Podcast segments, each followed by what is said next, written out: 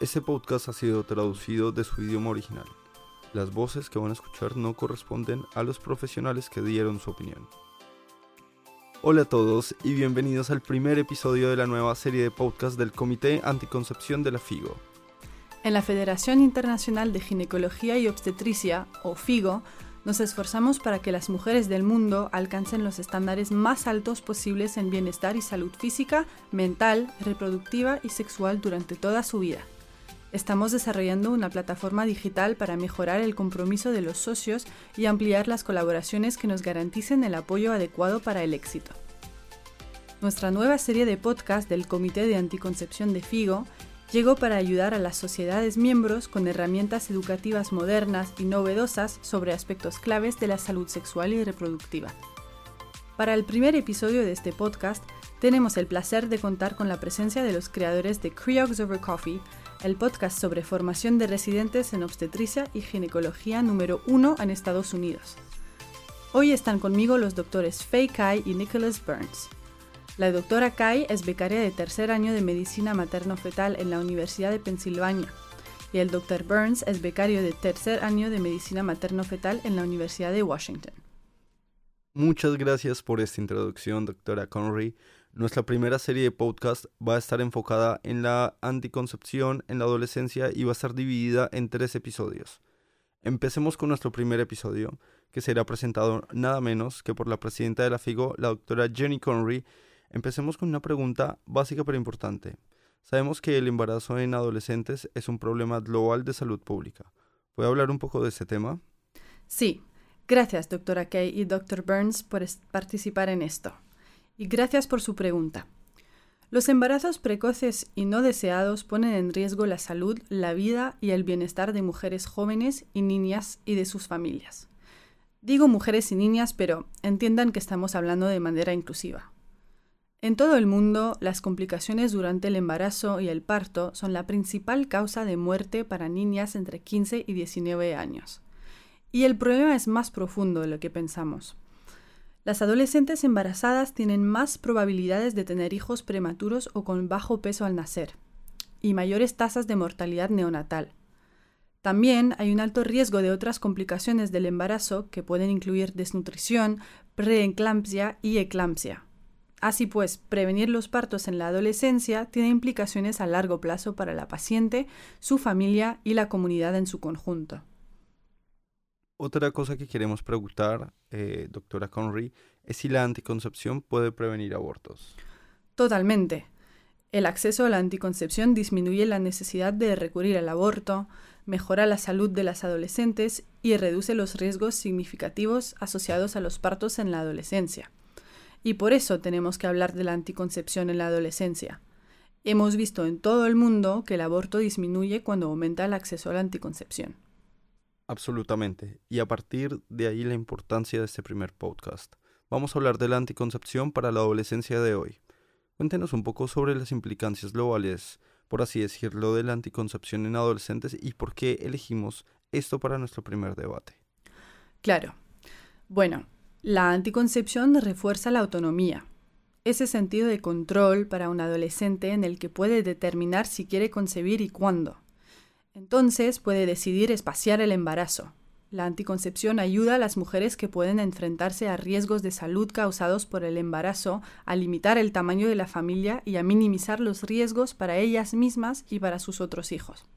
Por tanto, empodera a las mujeres. Las mujeres que tienen más de cuatro hijos corren un mayor riesgo de mortalidad materna y enfermedades cardiovasculares a largo plazo. Así que, de nuevo, es ese empoderamiento, esa autonomía, esa capacidad de tomar decisiones. Habló un poco de limitar el tamaño de la familia y también de espaciar los embarazos. Doctora Conry, ¿puede ayudarnos a entender un poco mejor el concepto de espaciamiento? Claro. El acceso a métodos anticonceptivos eficaces ayuda a las mujeres a evitar embarazos y partos poco espaciados y mal programados. Sabemos que la anticoncepción tiene un impacto significativo en la dinámica social y global. Tener menos hijos permite a las familias invertir más tiempo en cada uno de ellos. Y en el caso de los niños con menos hermanos, sabemos que suelen obtener mayores logros educativos. Y esa es una forma de devolver a la familia, de devolver a la comunidad y, lo que es más importante, de empoderar al individuo. La anticoncepción es un factor esencial para reducir el crecimiento demográfico y promover un entorno sostenible en torno a la salud mundial. Y estoy seguro que hay más beneficios que estos. Claro, no olvidemos que los métodos anticonceptivos servían para regular los problemas menstruales. Se observa una disminución del flujo menstrual y se minimiza el dolor con la menstruación. Así que tiene un impacto significativo en la vida de una mujer joven, en su calidad de vida. Y luego, sinceramente, más allá de la salud, la falta de opciones de salud reproductiva y la mala calidad en su prestación reducirá las oportunidades de estas mismas mujeres y niñas jóvenes de continuar su educación, de retrasar el matrimonio y, finalmente, de asumir papeles importantes y no tradicionales en la economía y en la sociedad. En definitiva, la anticoncepción en la adolescencia es muy importante y por eso la hemos elegido como primer tema. Absolutamente. Creo que ya sabemos la respuesta a esta pregunta, pero específicamente, doctora Conry, ¿cuál es la posición de la FIGO sobre el tema de la anticoncepción para adolescentes? Dijimos que la cifra tiene en cuenta la salud de la mujer y la salud a lo largo de toda la vida. Desde la adolescencia hasta la madurez, la anticoncepción es un elemento clave. Así que hablamos de salud adolescente y anticoncepción. Es esa inversión, una sesión de asesoramiento médico con un adolescente no está completa si no se aborda la salud sexual, que incluye los temas de las relaciones sexuales seguras, consentidas y placenteras, la anticoncepción y la prevención de infecciones.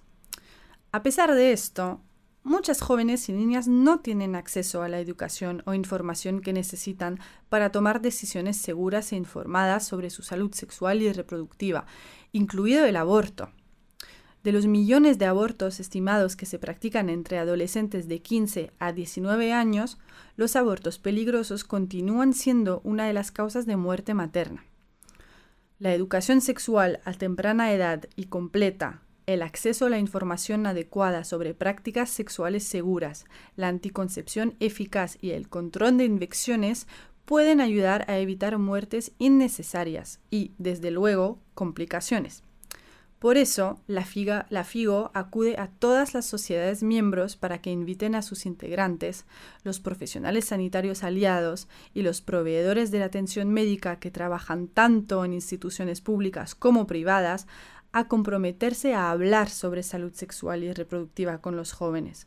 Esto incluye la anticoncepción, la prevención de infecciones y las relaciones sexuales seguras podemos mejorar la salud física y mental de las jóvenes, salvar vidas y ayudarlas a conseguir el futuro educativo y económico al que aspiran. Totalmente, doctora Conry. Gracias de nuevo por dejar tan clara la postura de la FIGO sobre la anticoncepción en la adolescencia. Pero sabemos que no se trata de un tema en el que podamos explicar todas las ventajas con la esperanza de que todo el mundo lo acepte.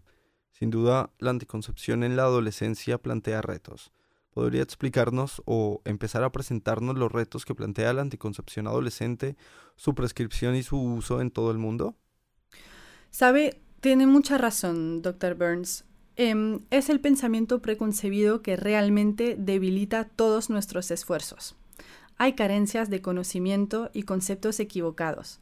Y si no está reforzada por un profesional de la salud bien informado, hemos perdido. Así que queremos tener información sobre dónde obtener métodos anticonceptivos, cómo utilizarlos, cuáles son los efectos secundarios y cuáles son las ideas equivocadas que existen. Y luego, por supuesto, sabemos que en todos los países donde tenemos organizaciones asociadas, por desgracia, hay restricciones legales que los gobiernos han impuesto a nuestros profesionales sanitarios en los consultorios que se interponen entre ese profesional de la salud y el paciente, así perjudicando su bienestar. Las restricciones legales, la estigmatización, las creencias y normas comunitarias y la falta de concientización e información sobre la disponibilidad de opciones de aborto seguro son solo algunas de las razones por las que las jóvenes con un embarazo no deseado y no planificado pueden haber utilizado un método anticonceptivo fiable y aún así enfrentarse a un aborto inseguro. Otro factor principal es la brecha en el conocimiento y las ideas erróneas sobre dónde se obtienen los anticonceptivos y cómo se utilizan. A nivel individual, la falta de acceso a los anticonceptivos por dificultades de conocimiento, movilidad y dinero que enfrentan las adolescentes juegan un papel muy importante. Estas jóvenes pueden carecer de autonomía a la hora de asegurar el uso correcto y constante de anticonceptivos. Gracias por sacar a la luz estas cuestiones, doctora Conry. ¿Ha visto otras limitaciones para los adolescentes que intentan responder a sus necesidades? Bueno, sin duda a nivel individual vemos en los propios adolescentes la incapacidad para acceder a la anticoncepción debido a su falta de conocimientos, su incapacidad para conseguir transporte, tal vez incluso las limitaciones financieras pueden tener un papel importante en estos desafíos. Estos jóvenes pueden carecer simplemente del apoyo o la autonomía necesarios para garantizar el uso correcto y sistemático de un método anticonceptivo dependen de profesionales sanitarios experimentados que les den información y les faciliten el acceso. Pero si miramos a nivel comunitario, hay algunos profesionales del sector de salud que no están dispuestos a reconocer que las adolescentes tienen necesidades sexuales y por lo tanto el asesoramiento y la prescripción pasan a un segundo plano. Así que estamos poniendo a esas adolescentes en desventaja. En un nivel más general, las leyes y normas restrictivas relacionadas con el suministro de anticonceptivos en función de la edad o el estado civil pueden influenciar la provisión de anticoncepción a las adolescentes, donde una mujer debe pedir permiso a su marido para poder usar anticonceptivos, por ejemplo. Así que nosotros trabajaremos para reducir las barreras mediante la educación, la investigación, la interpretación, la aplicación y la promoción. Y sin duda sabemos que el fortalecimiento de nuestros sistemas de salud es un elemento fundamental de esta base. Si observamos esto a nivel mundial, ¿existen estrategias que puedan mejorar la accesibilidad y la aceptación de la anticoncepción? Qué buena pregunta. Creo que aquí hay que considerar tres temas centrales. Primero, el maltrato de los grupos marginados y los efectos en el acceso a la anticoncepción y en la elección anticonceptiva. Segundo, la influencia potencial de los sesgos inconscientes en el asesoramiento y la aceptación. Un profesional de la salud tiene que estar consciente que capaz tiene un sesgo. Y a veces hacen falta unas conversaciones especiales sobre esto. Pero en realidad hay sesgos inconscientes por todos lados. Y por último, hay que explorar los valores de la paciente. ¿Cuáles son sus preferencias y experiencias? ¿Cuáles son sus miedos? ¿Qué le dijeron los miembros de su familia? ¿Cuáles son los beneficios de la anticoncepción hormonal? Vamos a explorar todo esto y más en esta serie de podcast, así que no se lo pierdan. Muchas gracias por acompañarnos en este episodio inaugural de esta serie de podcast. Doctora Conry, como dijo, vamos a explorar mucho más la seguridad y los beneficios de los distintos tipos de anticonceptivos para adolescentes. Y que aquellos de ustedes que quieran tener más referencias pueden ir al sitio web de la FIGO o buscar en la descripción del episodio y publicaremos aquí parte de esa información del sitio web. Una vez más, gracias, doctora Conry.